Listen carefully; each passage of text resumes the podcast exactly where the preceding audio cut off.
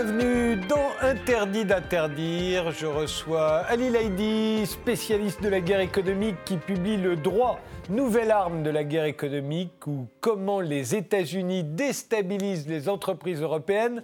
Je reçois également la chanteuse Henri pour son disque Nokia Paradise et Louis-Henri de la Rochefoucauld pour son nouveau roman La prophétie de John Lennon. Mais commençons par des photos, le style de notre époque. Quel est-il? Euh, euh, Votre réponse euh, Henri, la voici. Bah, je pense que ça me définit totalement. Vous ou cette époque Tout, tout en même temps.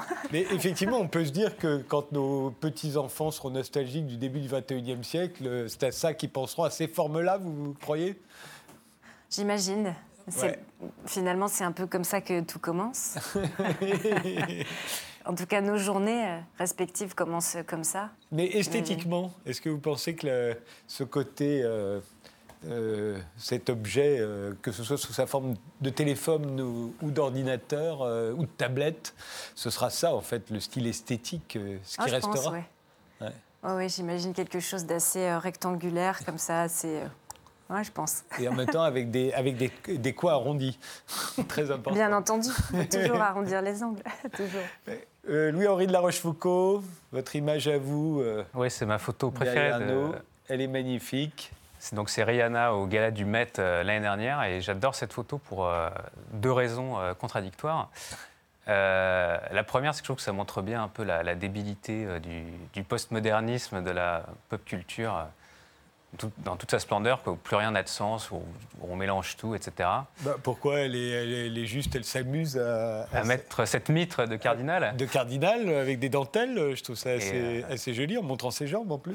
Ouais, ouais. En même temps, il y a ce truc où tout le monde se prend en photo euh, des deux côtés qui est assez caractéristique de l'époque. Et, oui, et, en même temps, ce qui m'amuse dans cette photo, c'est que c'est un ami philosophe qui me l'avait envoyé euh, alors que j'étais en train de finir l'écriture de mon nouveau livre, où je m'amuse à imaginer que 50 ans après, après 50 ans de pop profane, euh, la musique sacrée redevient euh, la nouvelle avant-garde. Et mine de rien, il y a dans cette photo une mitre. Donc voilà. Et on aurait même pu penser que c'était le point de départ de votre roman. Exactement. Et vous, Ali Laidi ah, Le Brexit. Le Brexit. D'abord parce que ça montre le niveau de confusion totale de notre époque, d'une part, mais surtout parce que ça referme une parenthèse qui s'est ouverte au début des années 80. Reagan Thatcher, l'ouverture totale des marchés, la financiarisation, la compétition qui est vraiment le totem, le dieu euh, en, économie.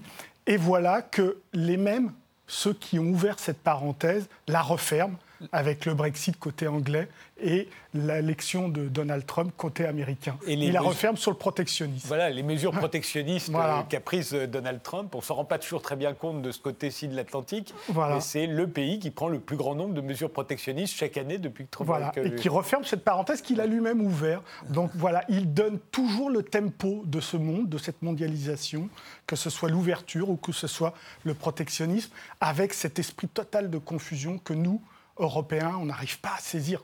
On ne comprend pas ce qui se passe. Et c'est en termes de droit aussi qui donne le tempo. On va le voir avec votre livre, comment les États-Unis déstabilisent les entreprises européennes. C'est maintenant.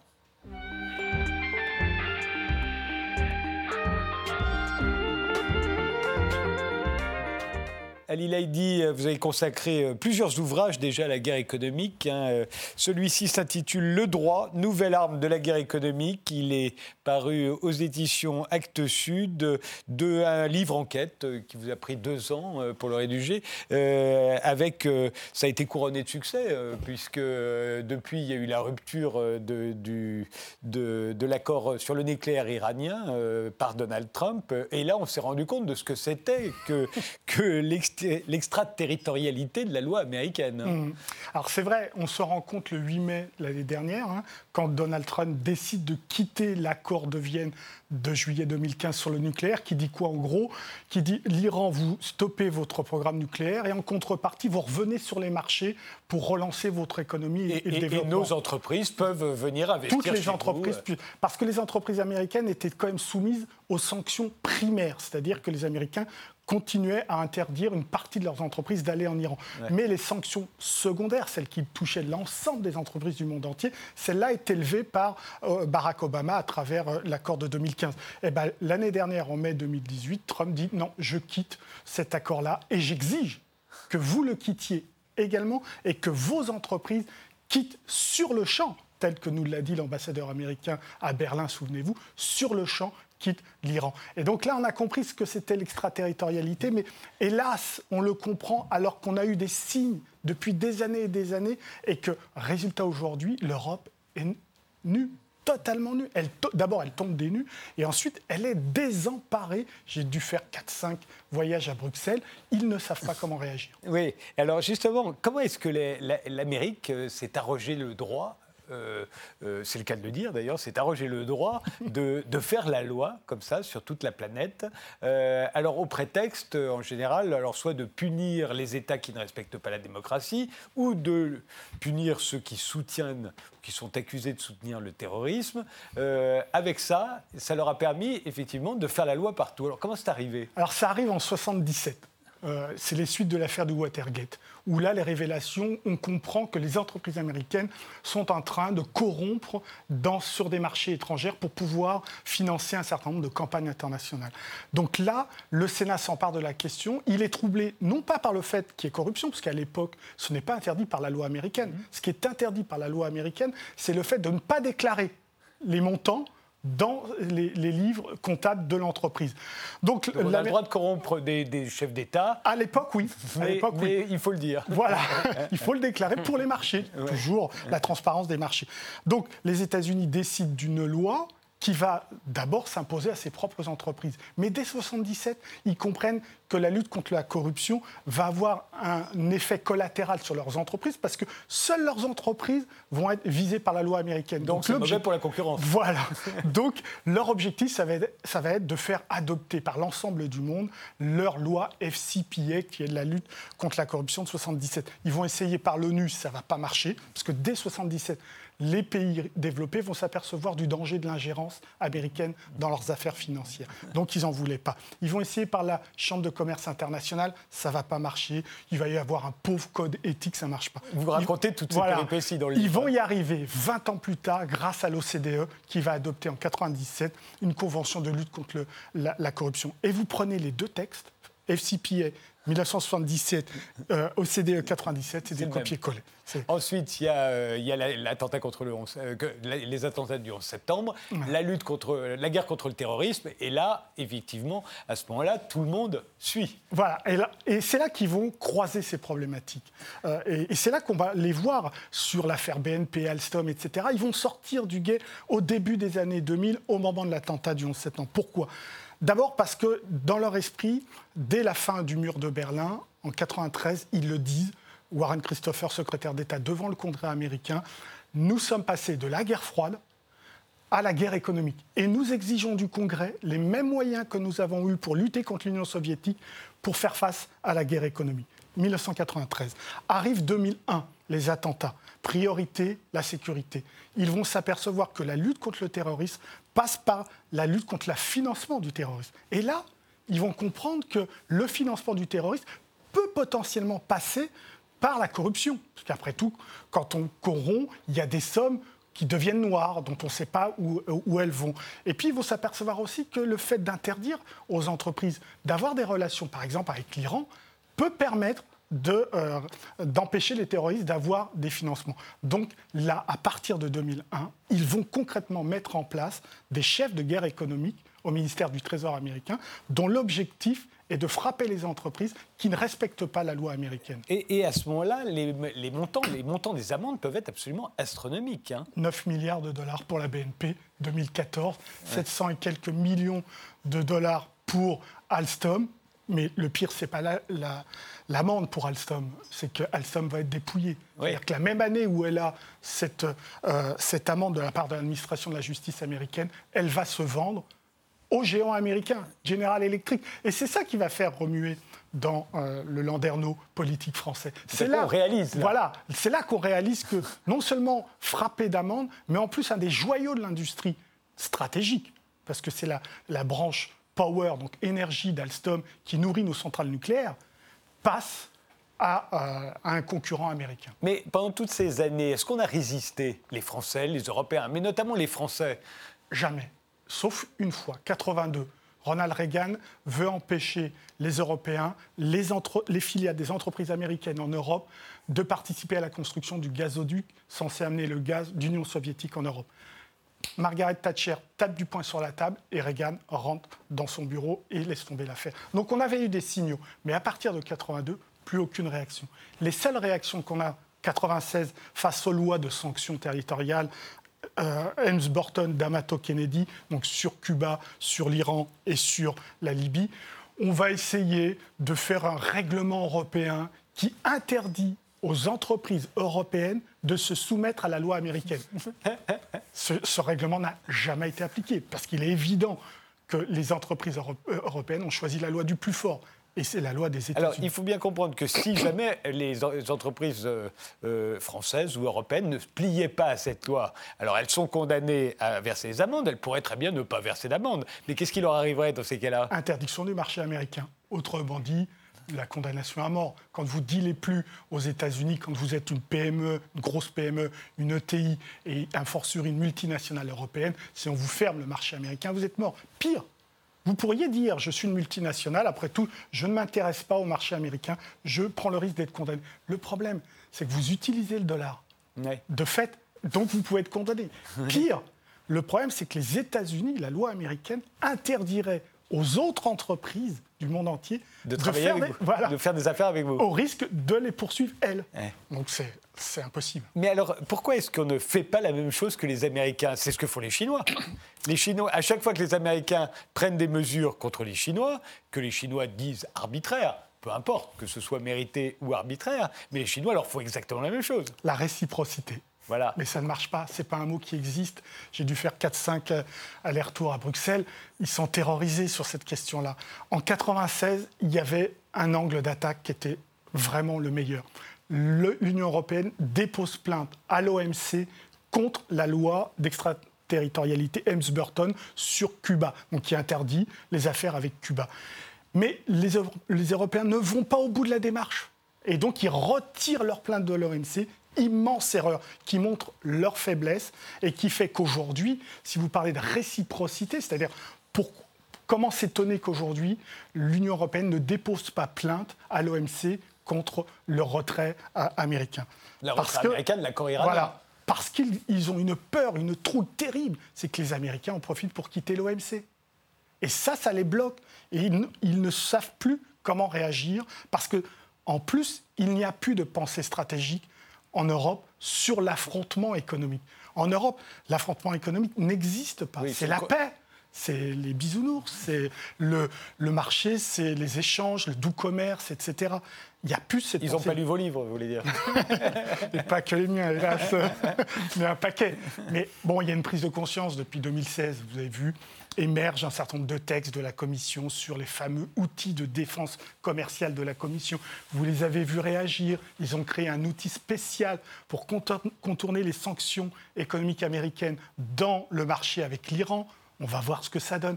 C'est vraiment très petit. Ça concernerait que de petites entreprises, uniquement sur des marchés agricoles et médicaments, donc pharmacie, là où la Cour internationale de justice a condamné les États-Unis par rapport à leurs sanctions sur l'Iran, etc. Donc on va voir, on va voir, mais vous sentez bien que les, relations sont extrêmement tendues entre Bruxelles et les États-Unis. Euh, vous avez vu les dernières déclarations de Mike Pence, le vice-président, contre l'Europe, en intimant l'ordre à l'Europe de quitter l'accord de juillet 2015 sur l'Iran, en intimant l'ordre à, l'Europe de, ne pas mettre en place cet outil pour contourner les sanctions. Donc on va voir jusqu'où ça va. Qu'est-ce qui, euh, qui, fait la force des, États-Unis à vos yeux? Est-ce que c'est sa puissance économique ou est-ce que c'est sa puissance militaire? Parce qu'il faut pas oublier qu'aujourd'hui, les Américains ont une puissance militaire que personne ne peut égaler. Ils, mm. plus, ils sont plus forts que l'ensemble de la planète. Alors, leur objectif, évidemment, depuis 1945, c'est d'être la première puissance militaire. Elles le sont toujours aujourd'hui, c'est clair.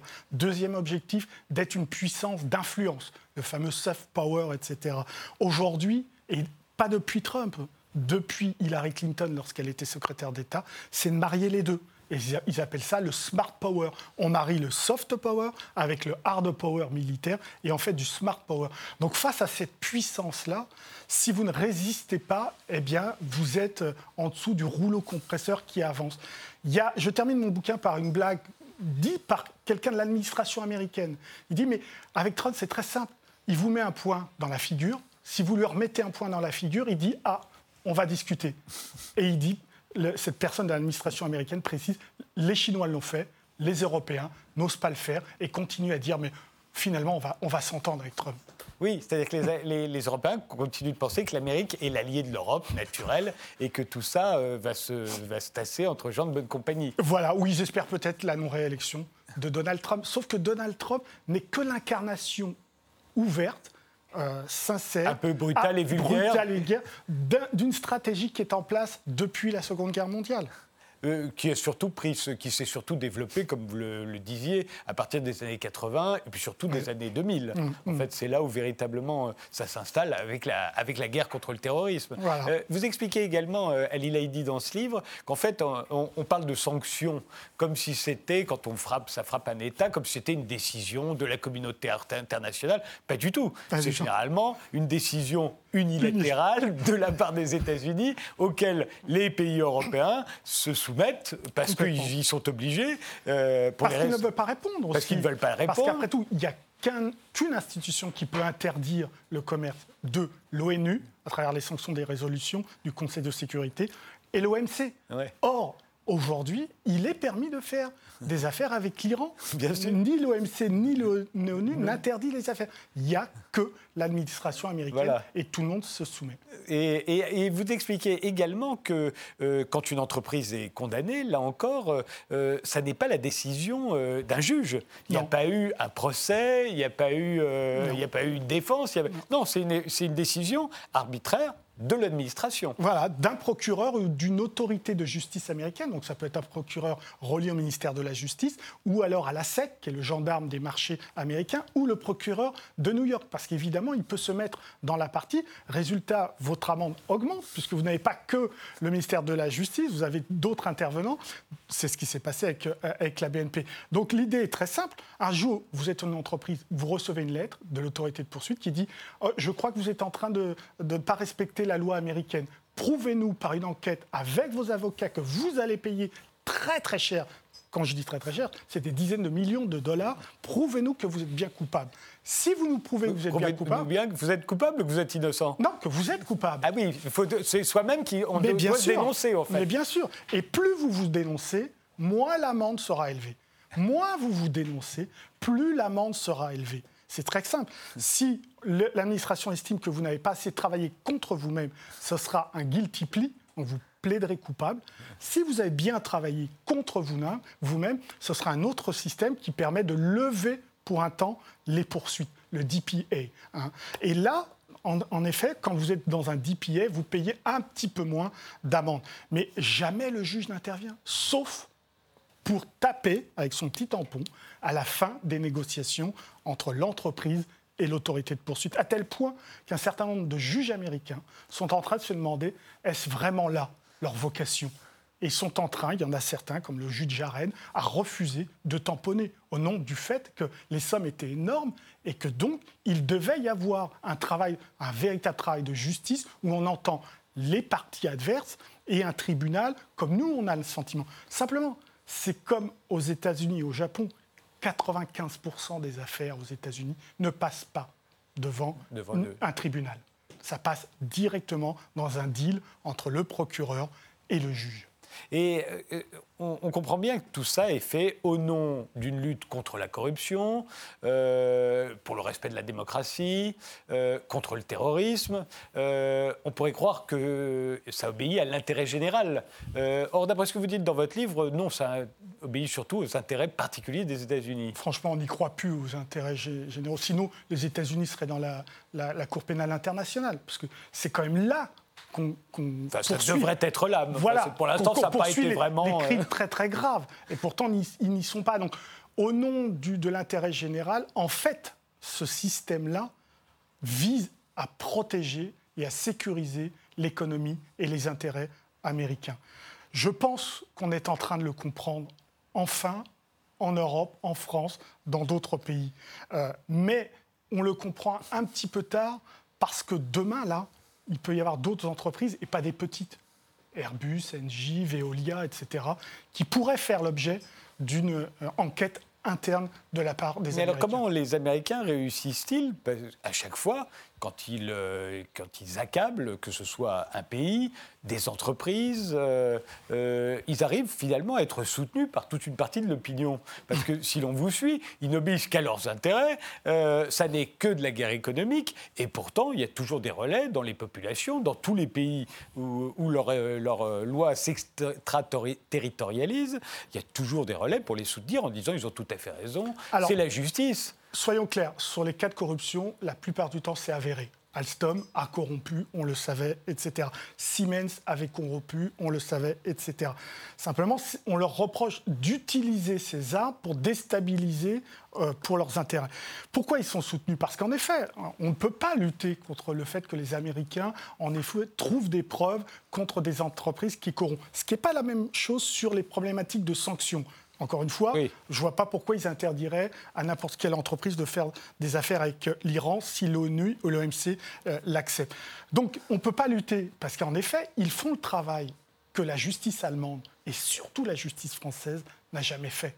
Et qu'elle est en train de faire, enfin aujourd'hui, à travers notamment la loi Sapin 2, en disant aux Américains, OK, on a bien compris, on s'en est pris de, de très belles, on va faire nous-mêmes ce travail-là, on va laver notre linge sale en famille. Comme et on ça, l'amende, en plus, ça Voilà. rentrera dans les caisses bah, de l'État français. C'est des belles amendes, hein, donc euh, on peut dire que c'est intéressant. Donc voilà, ils étaient chevaliers blancs sur ces questions-là. Simplement, on n'a pas vu aussi qu'à travers cette lutte contre la corruption, ils l'utilisaient pour siphonner des millions et des millions d'octets d'informations. Parce qu'évidemment, quand vous êtes sous enquête interne de la part du ministère de la Justice ou autre autorité de poursuite américaine, on vous siphonne toutes les informations stratégiques de l'entreprise.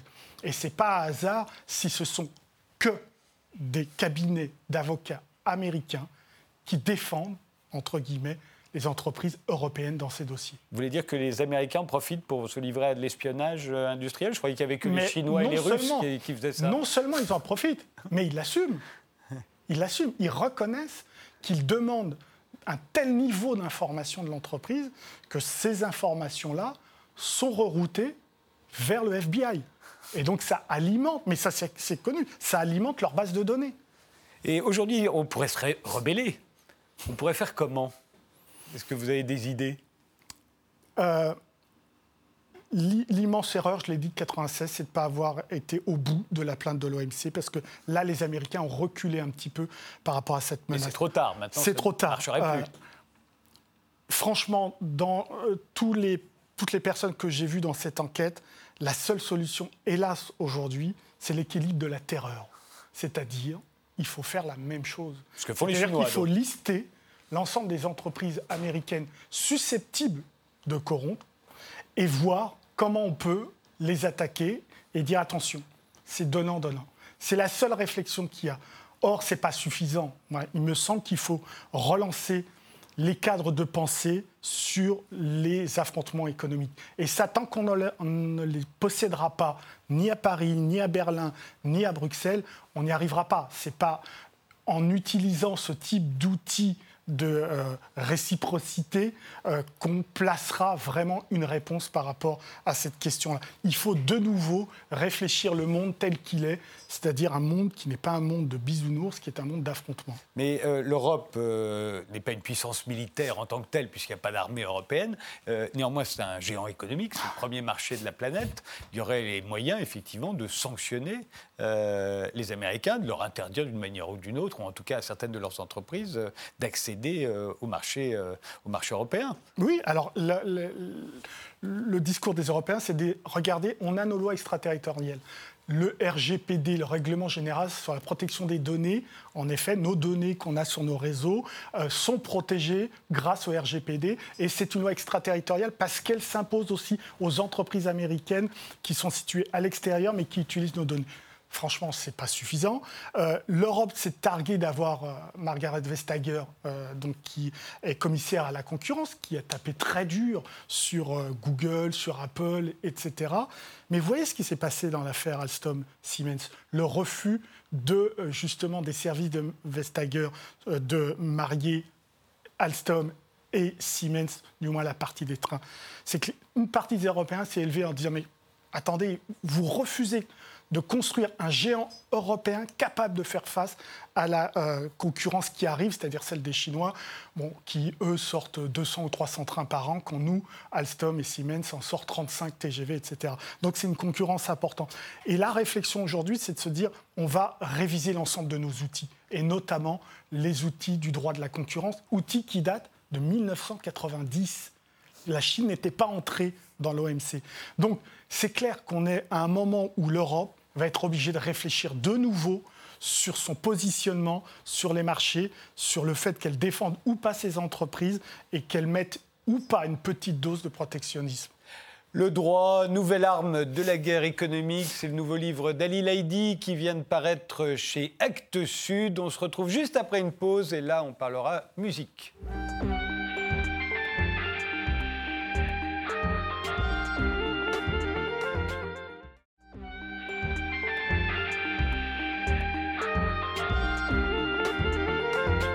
Nous sommes avec euh, Ali Laidi, l'auteur de Le droit, nouvelle arme de la guerre économique, avec Louis-Henri de la Rochefoucauld pour son roman La prophétie de John Lennon, et avec Henri pour son disque Nokia Paradise. Euh, votre vrai nom, c'est Audrey Henri. Euh, c'est comme ça que vous êtes connu, c'est sous ce nom-là que vous êtes connu dans, ce métier. là, vous avez décidé de, vous réduire à Henri seulement. Oui, c'était fun. ça change. Et c'est drôle parce que Henri, c'est un peu un nom de garçon quand même. En plus. Et bon, apparemment, je suis une fille.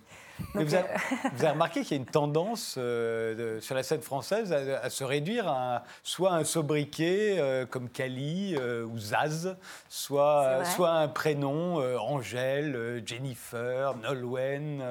on a l'impression que, que, la musique française, c'est vraiment une classe de maternelle. Oh, ça me va.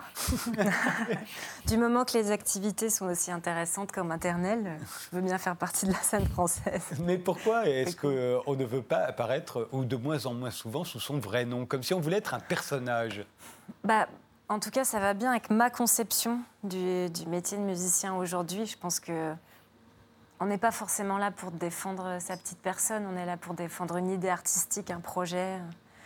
On dit projet d'ailleurs, on dit plus par exemple, on dit plus euh, je fais un groupe, on dit je fais un projet. Bah, Parfois même on poursuit plusieurs projets en même temps. On n'imaginait pas que les Rolling Stones soient en même temps membres des Beatles. Aujourd'hui c'est possible, on peut être membre de plusieurs projets. Exactement. Aussi parce qu'il y a de moins en moins de vrais groupes de musique, de vrais groupes de rock, entre guillemets. On a vraiment des leaders qui montent, euh, euh, qui sont à l'initiative du projet et qui dirigent un petit peu tout, que ce soit financièrement ou, mentalement ou artistiquement, peu importe. Mais en fait, on assume ce côté euh, leader de projet, du coup. Ça a été le cas de, votre euh, groupe. Alternative Culte, par exemple. En fait, vous étiez seul. Ah bah, Alternative Culte, c'était complètement assumé. C'était vraiment... À la base, c'était une une bande originale en fait et c'est devenu un, album parce qu'en fait euh, c'était les morceaux étaient là et bah, autant y aller quoi. Mais en fait euh, je m'étais pas du tout dit que j'allais en faire un live ou quoi que ce soit. Ça s'est fait un peu euh, au fur et à mesure on va écouter tout de suite un extrait de, de, ce, de cette EP 5 titres un morceau qui s'intitule All Models Are Wrong extrait du clip. I won't change your life, I won't fix you. I'm bleeding control whatever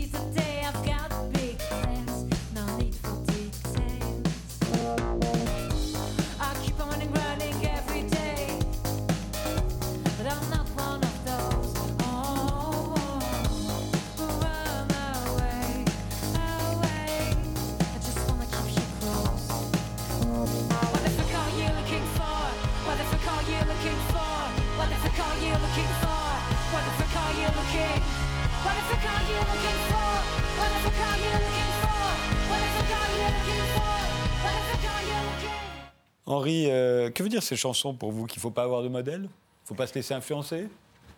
C'est pas une question d'influence, c'est plus une question de développement personnel, entre guillemets, quoi. Euh, Deviens toi-même. Oui, c'est ça, quoi. on n'est pas obligé de suivre euh, une route toute tracée, en fait. On peut... Et alors justement, vous, votre route, qu'est-ce que vous avez fait depuis 15 ans euh, depuis 15 ans.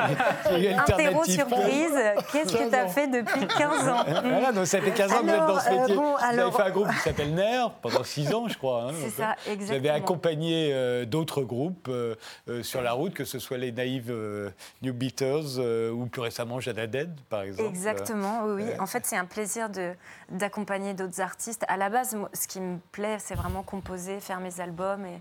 Mais au bout d'un moment, c'est vrai qu'en tant qu'artiste, on n'est pas obligé forcément de créer et de finaliser un, un projet. Euh, pour euh, tous les, tous les deux ans, en fait. C'est le problème du, rock, euh, parce que quand on est musicien classique, on accepte d'interpréter les morceaux des autres. maintenant, aujourd'hui, on s'est obligé forcément d'être auteur, compositeur, interprète. Donc, il n'y a aucune obligation, en fait. Donc voilà, je me laisse un peu un peu porter. Et, voilà, au début, j'étais dans un groupe, on composait tous ensemble. Ensuite, j'ai eu cette histoire d'Alternative Cult, donc cette BO qui est sortie. J'ai trouvé ça super. Et puis en fait, euh, après, j'ai eu l'opportunité de jouer avec d'autres.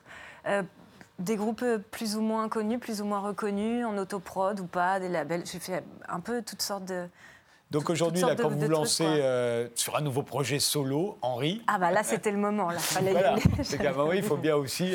Bah en fait, voilà, j'avais mis plein d'idées de côté, puis j'avais ouais, j'avais cette idée un peu de, projet hybride entre. Euh, euh, moi, j'aime vraiment l'électro et le rock, donc j'avais envie de mélanger tout ça. Euh, et donc, je suis partie sur un projet avec deux synthés comme ça, donc qui peut ressembler à un power trio de rock classique, donc guitare, basse, batterie. Sauf que du coup, j'avais envie de faire un truc un peu nouveau, un peu fun avec ces deux synthés. Donc, genre, une main qui fait la basse, une main qui fait genre la guitare, et un batteur, et on y va quoi. Vous avez commencé d'ailleurs par apprendre la basse, vous aviez quoi, 14 ans? J'ai commencé par le piano à 6 ah, ans. Le piano, ça paraît plus classique. Pourquoi on se met à la basse C'est pas l'instrument le plus. Euh, c'est juste différent en fait. J'aime la musique, euh, j'aime vraiment euh, quasiment que ça depuis que je suis toute petite. Donc c'est voilà, le piano, c'est ce qui paraissait le plus logique parce qu'on quand même que c'est l'instrument après c'est la guitare électrique. tellement large, tellement. Pourquoi la basse vrai. Ah la basse, je sais pas.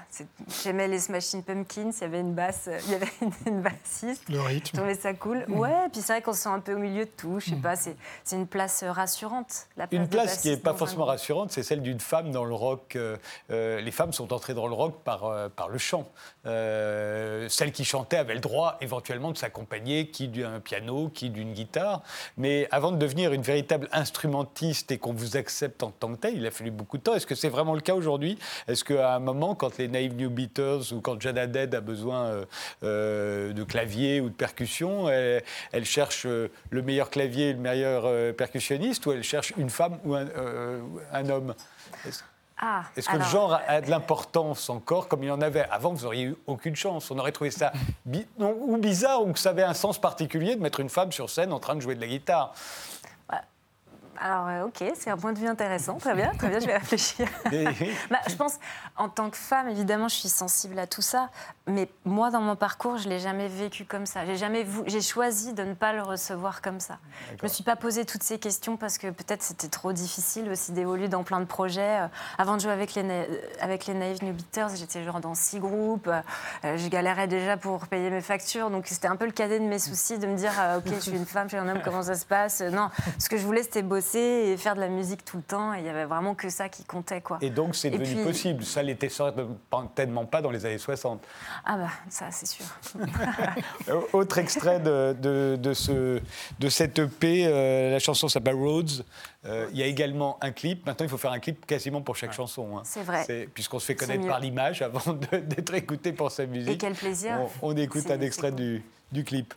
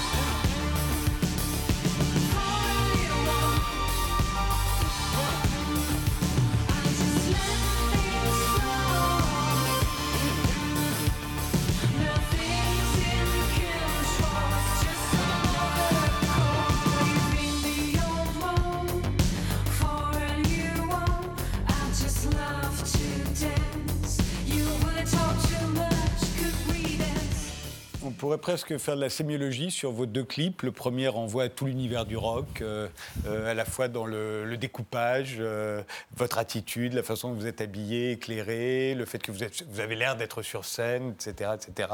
Vous avez l'air d'être en blouson de cuir. Et puis celui-ci, c'est tout l'univers de la pop, en tout cas de la pop d'aujourd'hui, acidulé, avec du jump cut, etc. Est-ce que vous avez consciemment voulu jouer sur les deux marchés? Les deux marchés, je ne sais pas si c'est le terme qui me convient le mieux. Projet, marché. Bah Alors, votre projet, avez-vous fait une étude de marché? Bah Non, mais en fait, juste, j'aime la culture pop électro, j'aime la culture rock and roll. J'ai joué des deux, et donc en fait, euh, je me pose pas toutes ces questions. quoi. J'ai envie de faire un truc pop, je le fais. J'ai envie d'aller crier dans un micro, euh, je le fais aussi. quoi. Pas...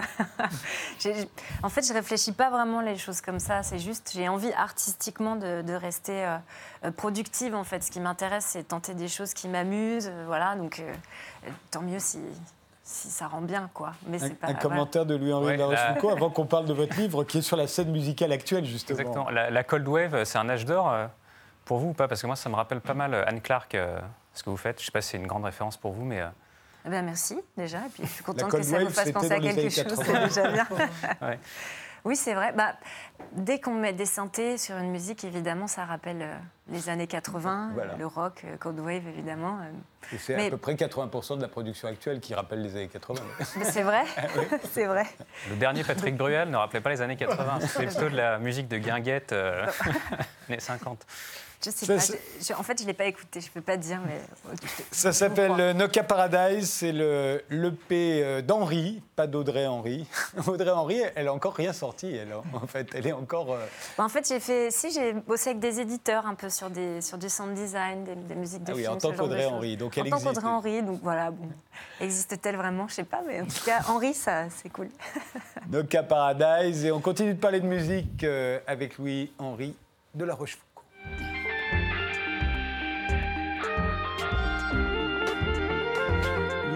Henri euh, de la Rochefoucauld. C'est votre septième roman hein, qui vient de paraître, euh, La prophétie de John Lennon euh, chez Stock. Alors on se souvient, parce qu'on nous la cite souvent, la citation de John Lennon en 1966, il aurait dit les Beatles sont devenus le plus célèbre que le Christ. Ça aurait fait un énorme scandale, euh, surtout dans le sud des États-Unis. On aurait brûlé les disques des Beatles. Et, on se dit pourquoi le fait que les Beatles soient plus célèbres que le Christ, pourquoi ça rend fou les gens? Évidemment, ça n'était pas ce qu'il avait dit. Il avait dit des choses beaucoup plus précises que vous citez in extenso au début de ce livre, il avait dit le christianisme s'en va, il s'aménuisera et s'effacera de, de, de, plus en plus. Euh, euh, il avait ajouté euh, l'avenir le prouvera. Aujourd'hui, nous sommes plus populaires que Jésus. J'ignore ce qui disparaîtra en premier, le rock'n'roll ou le christianisme. Ça, évidemment, ça avait de quoi faire bondir les plus bigots. Mais ça avait été un, vrai scandale puisque le Ku Klux Klan avait envoyé à Lennon des menaces de mort euh, Mais parce qu'il avait dit que le christianisme allait disparaître, pas parce qu'il avait dit les Beatles sont plus célèbres que le Christ. Exactement. Mais euh, moi, je pense que c'était pas juste une provocation potage de Lennon. Hein. Je pense qu'il euh, le pensait réellement. Et c'était un peu le point de départ du livre. C'était de m'amuser parce que je me suis rendu compte qu'il y avait vraiment, quand on regarde les dates entre la Beatlemania et Vatican II, c'est vraiment exactement les, les mêmes dates. Et donc, je me suis dit, finalement, les nonnes euh, avaient vu voilà, qu'il y avait une conversion de, l'Occident euh, aux idoles des jeunes. Alors, il faut dire que euh, c'est à Vatican II qu'on impute tout à coup le, le fait que les églises se sont vidées euh, en France, mais aussi dans toute l'Europe, euh, euh, brutalement, enfin, au fur et à mesure des années 60. Bah, les gens ont cessé d'aller à la messe, ont commencé à cesser de, de baptiser leurs enfants, et puis il y a eu aussi le, les prêtres ont cessé de vouloir devenir prêtres aussi. Et bon, bah, les gens sont allés à des concerts à la place. Alors ça, c'est votre théorie. Vous pensez que la, la, la pop on va dire la pop pour faire simple, a remplacé la religion. Oui, l'idée c'était que voilà, tout d'un coup il y a une génération qui a décroché. Et en fait, quand on regarde les statistiques, euh, je ne suis pas spécialiste, un hein, loin de là, mais j'avais vu une enquête qui m'avait beaucoup intéressé d'un spécialiste de, l'histoire des religions. Et en France, je crois que c'est en 65 que tout d'un coup il y a moins 30% de fréquentation de, des églises. Donc il y a vraiment une. Euh, voilà un, un, parallèle. Et donc, euh, moi, l'idée du livre, c'était de voir 50 ans après où on en est, parce que moi, j'ai l'impression, je suis critique musicale depuis 10 ans, et j'ai l'impression que. À Technicart, notamment. Exactement. Et j'ai l'impression quand même qu'il y a beaucoup de formes qui se répètent, beaucoup de formes euh, assez euh, usées. et je n'ai pas l'impression que les, jeunes soient encore passionnés par l'idée de, de, monter des groupes, etc. Quoi. Alors, euh, je ne sais pas quel âge vous avez. Moi, je suis un vieux maintenant, j'ai 33 ans, mais les, vrais jeunes d'aujourd'hui. Parallèlement, vous avez l'impression qu'il y a le retour du religieux. Donc, voilà, euh, exactement. Vous y voyez, en fait, euh, et à un juste retour des choses pour vous, peut-être. exactement. À l'inverse, pour le meilleur et pour le pire, on nous parle de religion tout le temps. Et quand j'avais commencé à écrire ce, livre, en fait, c'est parce que j'avais pris un verre avec Philippe Manœuvre il y a trois ans, je crois. Et à l'époque, on nous parlait tout le temps des gens qui partent en Syrie, la manif pour tous, etc. Et, et donc j'en avais parlé à Manœuvre. Je lui ai dit, mais vous vous rendez bien compte que c'est fini votre, affaire, les jeunes n'en ont rien à foutre de prendre des guitares et de, alors Manœuvre, évidemment, ne voyait pas du tout à quoi je faisais allusion. Il faut ça, pour ceux qui ne connaîtraient pas Philippe Manœuvre, c'est une espèce de survivant d'une époque dite héroïque, euh, des critiques rock, euh, on appelait les rock critiques ah à l'époque. Euh, il a dû commencer sa carrière au début des années 70. Exactement. Et, il est considéré par les gens de votre âge, qui sont critiques musicaux aujourd'hui, comme une espèce de... le type qui aurait tout connu, alors que déjà en 73, il arrivait un petit peu tard. Hein. c'est ce qu'il m'avait dit d'ailleurs. Il m'avait dit que dans les années 70, on lui disait, mais c'est plié. Fini voilà. Mais pour vous, c'est le type qui aurait, qui aurait été à Verdun. Bah, c'est un type assez emblématique, euh, c'est vrai, de, l'écriture rock, rock, en France, avec son côté un peu. Et puis surtout, il y croit encore. Il pense que le rock est toujours bien vivant et qu'il se passe des tas de trucs passionnants. Ah, ça, lui, il n'y a aucune remise en question de sa foi euh, rock'n'roll. voilà. Mais alors, justement, votre, votre livre, au fond, pose la question le rock est-il mort? Parce qu'on se souvient de la phrase de Lennon qui avait dit euh, que. Ah non, c'était Elvis Presley qui était mort le jour où il était parti faire son service militaire, ah c'était pas le rock. Mais enfin, la plupart de beaucoup de gens pensent que le rock est mort dans les années 70. il a cessé de se renouveler. Et le punk, finalement, c'est l'un des mouvements rétro euh, qui fait aller, on retourne en arrière. Euh, à l'époque, c'était mieux avant. Il y a eu euh, pas mal de résurrections et de, morts, parce que beaucoup de gens pensent que c'est Kurt Cobain, un peu le dernier, dernière grande figure. bon, après son suicide en 94, les carottes auraient été cuites, mais après il y a eu le retour du rock début des années 2000 avec Strokes, Libertines, etc. Aujourd'hui, bon, c'est vrai que le rock paraît un truc un peu, euh, un peu désuet. Quoi. le rock arrive toujours à se débrouiller pour que chaque génération ait, l'impression qu'elle a vécu un moment d'authenticité. J'ai l'impression que pour votre génération, ce serait Jeff Buckley, euh, Phoenix en France euh, et, Oasis. Vous, avez l'impression d'avoir vécu un vrai moment. Oui, moi j'ai l'impression qu'il se passait des trucs pas si mal. Quoi. Alors moi, c'était surtout les Strokes en l'occurrence et Julian Casablancas. mais. Et, justement, aujourd'hui, moi, je trouve qu'il il manque un peu de, il manque euh, un peu d'âme dans la musique qui sort euh, aujourd'hui. Alors oui, le, portrait que vous faites de la scène musicale depuis le début des années 2000 est quand même euh, terrible. Vous dites entre chansons françaises niaises, je crois que c'est le mot bah, que utilisé, la chanson... une espèce de rock vintage, donc en fait qui, se, qui imite le rock d'autrefois, et puis de l'électro.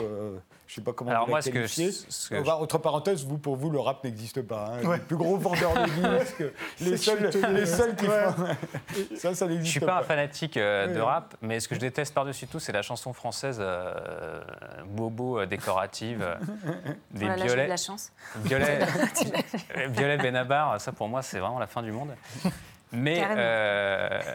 Et donc j'ai imaginé ce livre un peu comme une utopie que pour régénérer la musique, comme ça on repasse à la musique euh, sacrée. Quoi. Oui, donc votre héros, euh, qui est un, un trentenaire, euh, qui a vécu un peu comme, comme Henri, qui a fait des groupes, des projets, sauf que lui, vraiment, ça n'a pas marché. lui, c'est une cata. Et, à un moment, il se dit, pourquoi pas faire de la, de la pop mystique, au fond, hein, de la pop catholique, de la pop apostolique, un peu comme il y aurait, au fond, une contre-réforme, une nouvelle contre-réforme, qui serait plus contre le protestantisme, mais contre la pop, qui aurait pris la place de la religion catholique. Exactement, disons que c'est une espèce de mélange entre Jacques Dutronc et Jacques No. Euh, il a sorti deux disques qui n'ont pas marché, et puis tout d'un coup, il a 33 ans et il se met à entendre des voix euh, comme Bernadette Soubirou. Et il se dit, je, voilà, je vais être le moine soldat du, synthétiseur. Il essaye de créer une musique, euh, une musique mystique, musique sacrée, mais moderne, quoi, un peu avec du synthé. C'est pour ça que je suis sensible à que vous mettiez du synthé, qui est pour moi le, l'instrument, l'instrument roi, quoi. Ouais, ouais. Alors que la, guitare, moi, je suis plus je vieillis, plus pour moi la guitare, c'est vraiment. Euh, Parce que vous êtes jeune, la guitare, c'était ça le rock avant. On pensait tous que la guitare électrique allait disparaître, comme l'accordéon d'ailleurs, mais en fait, elle est restée. Et euh, ce qu'on comprend moins bien, euh, Louis-Henri de la Rochefoucauld, c'est que pourquoi dans ce roman un peu bizarroïde, tout à coup, vous éprouvez le besoin de mettre des interviews que vous avez fait pour Technicart. Alors, Donc au lieu que ce soit Louis-Henri de la Rochefoucauld, c'est votre héros qui a le même âge que vous et qui lui aussi a une particule, qui se met à poser des questions à Christophe, à Katy Perry, à, à, Pascal Nègre. Et en plus, on se souvient que ces interviews sont passées dans Technica. C'est vrai, alors C'est quand même un drôle de. oui, mais en fait, j'avais envie de procéder. J'avais envie de raconter aussi un peu, de chroniquer un peu euh, ce que j'ai observé depuis dix ans. Euh, pourquoi vous n'avez pas fait un pamphlet? Parce qu'au fond, vous avez envie de faire un pamphlet. Vous avez envie de dire que la musique aujourd'hui vous plaît pas. Vous avez envie d'expliquer pourquoi. Vous avez envie de dire qu'en fait, elle ne crée plus d'icônes, qu'il n'y a plus les saints et les martyrs d'autrefois. Euh, J'aurais pu faire un, essai, mais le problème, c'est que j'avais envie quand même de proposer un truc positif. Et comme je vois peu d'exemples de musique mystique moderne, à part Rihanna dans la chasuble qu'on a vu tout à l'heure. Alors ça dit, il y a une chanteuse que je conseille à tout le monde qui s'appelle Wise Blood en plus de Henri, bien sûr. j'étais sur le coup, j'étais sur... Et euh, non, il y a une chanteuse qui s'appelle Wise Blood qui sort un nouvel album fantastique en avril et qui, elle, euh, pourrait être un peu... Euh, pourrait réaliser dans la réalité ce que je, rêvais un peu dans mon livre. Quoi. Donc, quelque chose d'apostolique, catholique, apostolique Alors, en fait, Elle, c'est une fille de, de, born again américain qui a appris le chant dans une chorale. Après, elle s'est un peu détachée de, de, ça, mais elle fait une musique où on sent quand même que c'est très imprégné de une forme de musique religieuse. Euh. Et alors, pour vous, Henri, oui, euh, Une question. Euh, par rapport à, cette mort du rock, est-ce que c'est du plus euh, au côté musical ou au fait que les paroles, il n'y ait plus grand-chose à dire Alors qu'en effet, ce que vous disiez, le rap aurait repris le côté contestataire avec des paroles très très fortes. C'est quoi ce qui pêche le plus dans le rock Mais c'est dit, on peut aussi parler de la mort du rap parce que le rap, ça date des années 80 maintenant. Eh oui, mais bon, il y a des mots en 73. Et même, même avant. Contrairement à ce que vous disiez sur le rock, tous les mômes de banlieue ont envie de rapper. alors c'est vrai que le rap, c'est, ouais, vous avez raison que c'est la musique archi dominante. c'est quoi qui euh, pêche dans le rock? Les paroles ou la musique? dans, le rock ou dans le rap? Dans le rock. Euh, bah, c'est peut-être juste que ça a fait, euh, ça, bah, son temps, voilà, comme d'autres formes. Ce que vous dites, et ce que beaucoup de gens disent, c'est que ça n'invente plus rien de nouveau. On peut continuer de faire de bons disques, mais ça n'invente plus rien. Mais justement, je voulais demander son avis à, Henri, puisque ce que, le portrait que fait de la Louis-Henri de la Rochefoucauld de la scène musicale, il n'est pas le seul à le faire, euh, pour autant que tout le monde pense comme lui. Mais pour quelqu'un qui fait de la musique, ça doit être particulièrement agaçant d'entendre dire qu'on est là et qu'en fait tout est fini, que c'est trop tard et qu'on est condamné finalement à, imiter, à imiter les anciens qui eux étaient authentiques, qui eux étaient formidables, qui eux étaient vraiment jeunes. Moi je crois que c'est un truc générationnel. Hein. Ouais. Voilà. En fait, euh, c'est un discours qu'on entend régulièrement, finalement. C'était mieux avant. Euh, tu pourras pas faire mieux, laisse tomber. Euh, c'est comme ça, en fait. Je veux dire, enfin, moi, en tant qu'artiste aujourd'hui, je me pose pas cette question. J'ai un truc à dire. Euh, je monte sur une scène, je fais un titre et on y va, quoi. Que ce soit du rock, du rap ou je sais pas. Et même, je pense qu'on est, enfin, à mon avis, il y a assez peu de, jeunes artistes euh, ou de moins jeunes artistes qui se posent la question. C'est juste, on a envie de faire des albums, ce qui est, as un truc à dire ou, pas Ou est-ce que tu as envie de partager quelque chose avec les gens Il n'y a plus forcément cette dimension euh, euh, mystique, entre guillemets, qu'on a pu avoir même dans les années 70. Peut-être, voilà, je me dis... Enfin voilà quoi, si tu as envie de faire un album, monte sur une scène et que tu rappes ou que tu, que tu joues de la guitare électrique hyper fort, parce qu'on joue toujours la guitare électrique hyper fort. même de plus en plus fort. Mais euh, Voilà, ce, qui compte, c'est. à penser quand même que le synthé reste la voie du, du salut. Et en plus, c'est une tradition eh, française, parce que de Jean-Michel Jarre à, eh ben, coup de lame. Euh, bah, merci. Ça permet de rester inventif, de trouver quand même des, formes. Euh. Ah, mais c'est évident. Le piano, à la base, de toute façon, l'instrument orchestre, c'est alors, il y a un de vos personnages euh, qui dit une chose originale, euh, d'ailleurs, il dit que les rappeurs, euh, on, a tendance à dire en France que, on est en pleine panique identitaire, hein, donc que les, jeunes des cités refusent de s'intégrer à la nation française, mais vous fait, il fait remarquer, votre personnage, que les, les rappeurs, eux, rappent en français, alors qu'au fond, dans l'électro, dans la chanson française, dans le rock, où ils viennent tous de milieux beaucoup plus bourgeois, de plus en plus, ils chantent en anglais. C'était Pascal Nègre qui m'a fait remarquer ça, que la French Touch versaillaise, euh, ils chantent en anglais et dans le monde entier, ils sont célèbres. Mais personne ne sait qu'ils sont français et tout le monde s'en fout. Et que les rappeurs, euh, eux, chantent en français. Voilà. Ça m'avait beaucoup perturbé, cette remarque. Au fond, oui, voilà. Qui, veut, qui, est, qui est vraiment la France républicaine en 2010 ah ouais. Mais euh, alors après, il ne faut pas exagérer. Je sais qu'à Libération, par exemple, ils aiment bien dire que maintenant, c'est vraiment le Aya Nakamura, par exemple, je ne sais pas si vous repérez cette chanteuse, euh, serait vraiment le, ce qui se fait de mieux en littérature française Aujourd'hui, moi, j'en suis pas persuadé non plus. Quoi. Et, certains pensent que, le, que les chansons de Bob Dylan méritent le prix Nobel. Donc, et vous n'avez pas l'air d'en être persuadé non plus. Moi, j'en suis, suis pas sûr. Manœuvre, Philippe Manœuvre, pour le coup, on est convaincu. cela dit, son, ses mémoires, un livre qui s'appelait Chronique dans mon souvenir, était un très bon livre. Donc moi, je préfère euh, Bob Dylan écrivain à Bob Dylan euh, chanteur. ah oui, carrément. Un dernier mot, Ali Laidi, sur, euh, sur cette vision sombre oui, oui, non, moi, moi je fais partie aussi d'une génération un petit peu derrière, quoi. J'ai pas 33 ans, donc je, je, très, très Bowie dans, dans, mes, dans mes racines, Vous savez que déjà à votre époque, on disait que Bowie c'était fini.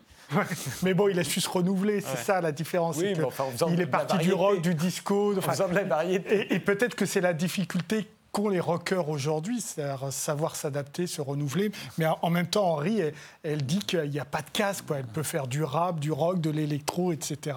C'est ça le style d'aujourd'hui, c'est la fusion. Voilà. Je vous remercie tous les trois d'avoir participé à cette émission. La prophétie de John Lennon, euh, c'est paru chez Stock. Le droit, nouvelle arme de la guerre économique ou comment les États-Unis déstabilisent les entreprises européennes. Le livre d'Ali Laidi, c'est chez Sud. Et le disque d'Henri est intitulé Noka Paradise euh, et on le trouve partout. Merci de nous avoir suivis. Rendez-vous au prochain numéro.